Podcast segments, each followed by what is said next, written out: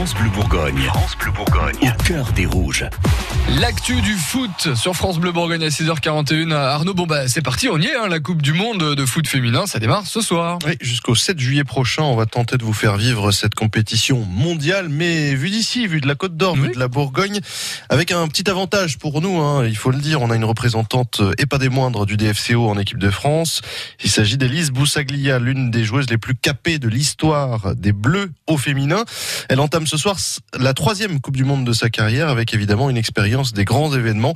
Pour elle, ce premier match ce soir face à la Corée du Sud, a priori largement à la portée des Bleus, il faudra quand même s'en méfier. Ce qui va changer aussi lors de ce mondial, c'est l'affluence dans les stades. hein. Oui, les filles n'y sont pas toujours habituées. À Dijon, par exemple, elles jouent devant quelques centaines de personnes, au mieux, au stade des Pousseaux. Mmh.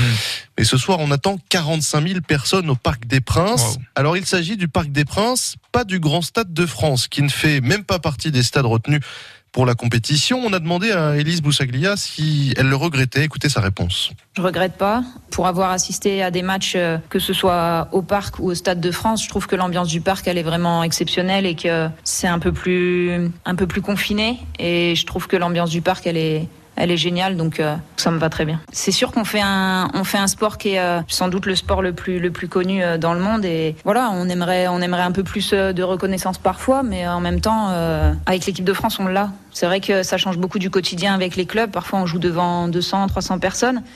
Mais avec l'équipe de France, on a beaucoup de, beaucoup de public, beaucoup de soutien. Donc, euh, c'est quelque chose qui a quand même pas mal évolué ces dernières années. Ouais. C'est très bien. Et à Dijon, on en pense quoi des chances françaises de gagner ce mondial? Eh ben, on a posé euh, ce matin la question à un homme qui suit de très très près le football hein, toute l'année. Son association Coup de pouce qui aide les enfants euh, malades du cancer est partenaire du DFCO. Thierry Tuneau, son président, croise les doigts pour nos bleus. Je vais personnellement suivre l'équipe de France euh, avec euh, une de mes filles. On a notamment euh, une deux demi-finales et la finale à aller voir, donc on espère les voir en finale et de réitérer ce que leurs confrères masculins ont, ont, pu réaliser l'été dernier, à savoir gagner la Coupe du Monde. Et ça, ce serait super. Mais bon, c'est bien parti et on a confiance en elles. Et partout en France, les équipes de France Bleu vont vous faire vivre la Coupe du Monde féminine jusqu'au 7 juillet prochain. Premier rendez-vous ce soir, France, Corée du Sud, à 21h au Parc des Princes, avec nos commentaires, plutôt ceux de Bruno Salomon.